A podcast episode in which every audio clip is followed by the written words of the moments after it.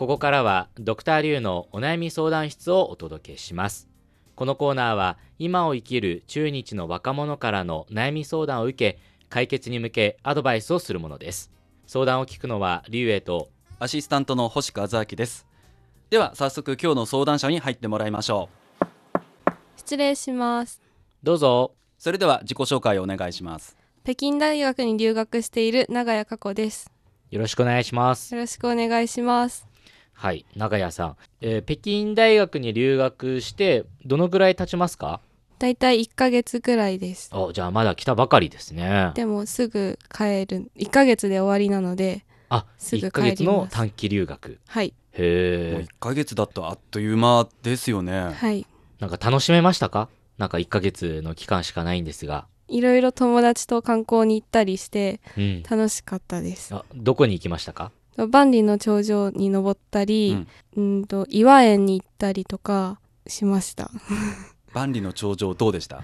すごく人が多くて写真で見た時は全然人がいなさそうだったのにみ人がいすぎてなんか想像と違って。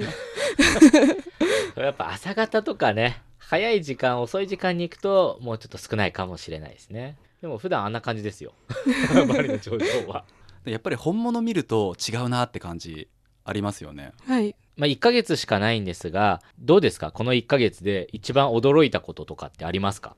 と大学の中でと自転車とかバイクに乗ってる人がすごく多いんですけどそれでカップルががすごく仲良さそうに乗ってるのがすごくびっくりしました。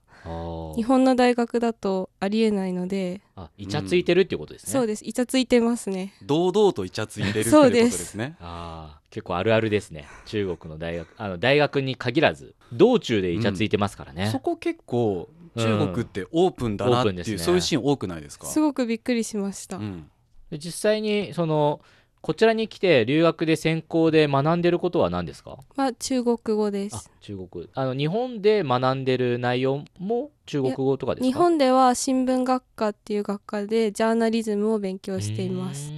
中国語は大学に入ってから勉強を始めたんですか？はい。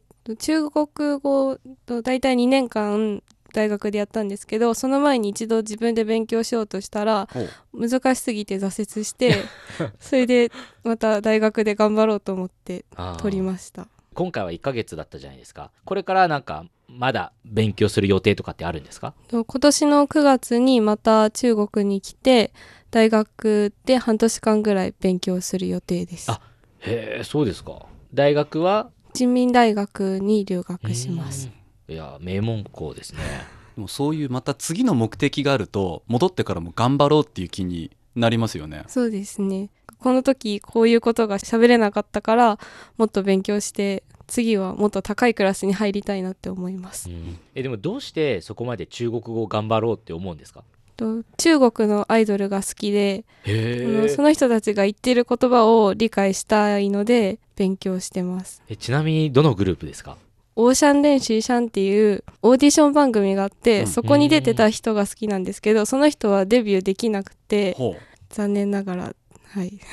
でもその人の言葉を聞き取るようになりたい。はい。へえすごいですね。今まではほらあの日本語をどうして勉強したんですかって中国の学生に聞くとうん。日本のアニメを見てなんかすごいいいと思って勉強しましたっていう人はいっぱいいましたが中国のねバラエティ番組を見て、ね、それで中国語を勉強しようって聞いたの初めてだったんでなんかちょっと感動してしまいました。ちょっとその人についてもう少し聞きたいんですけど はい。その魅力はどんなとこですか？えーっと浄瑠璃って言うんですけどその人は。なんか本当あの練習している時はなんか全然かっこよくないのに舞台に上がった瞬間神のような輝きを放っへてー。本当に美しくてすごく好きなんです。これ本物のファン本ですよ。物ですね、うん。今話し始めた瞬間の目の輝き。そうですね。本物ですねこれは。だからこういう目的がしっかりあるから頑張ろうってねうん。続けられますよね。はい。なので今同じ大陸に足をつけているのだと思うと本当に幸せな気持ちです。あこれ多分本物のファンですよこれは。いやーなんだろう。すごい気持ちいいなこのまっすぐな気持ちが。はいということで今日はどんなお悩みでしょうか？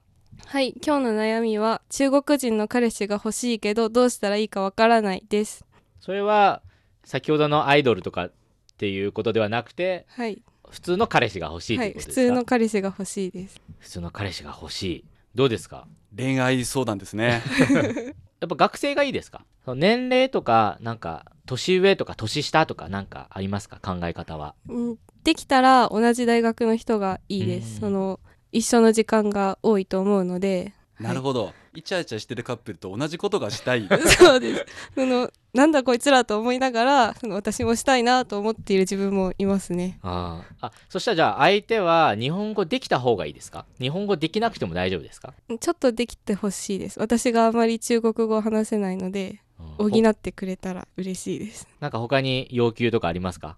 背が高いと嬉しいです。あ背が高い背が高い方がかっこいいですもんね。はい。大丈夫ですか？あのハンサムとか言っとかなくても大丈夫であすか？イケメンがいいな。はい、背が高いイケイメン。で日本語ちょっと分かってくれた方が嬉しい、ン、はい。おーなるほど。い、やー今私たちこの話を聞いてうん選択肢あるかな？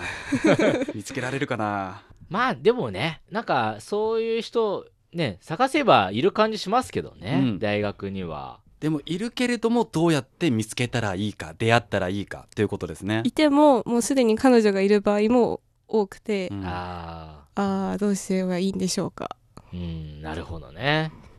はいということで、えー後半部分で解決方法を考えてみたいと思います。